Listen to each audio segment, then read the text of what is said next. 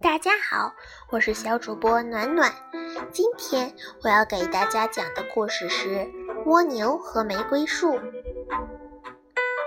在一个花园里，有一朵开着花的玫瑰树，树下有一只蜗牛，正懒洋洋地晒着太阳。等着，等轮到我吧，蜗牛说道。我不止开花结果子，我还要贡献出更多更好的东西。我的确愿意相信您，玫瑰树说道。但是您什么时候兑现您的承诺呢？我心里自然有数，蜗牛说道。您总是那么着急，着急是不能成功的。接着，新的一年又开始了，玫瑰又吐芽抽枝，蜗牛也爬了出来。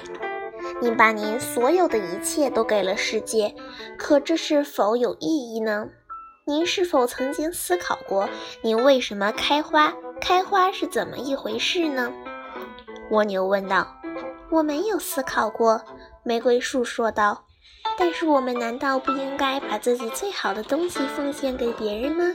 我只做到了拿出玫瑰花来，可是您呢？您给了世界什么呢？蜗牛吐了一口唾沫，说：“我只朝它吐一口唾沫，因为这个世界一点用也没有，它和我没有关系。”于是蜗牛就缩回自己的屋子里，带上了门。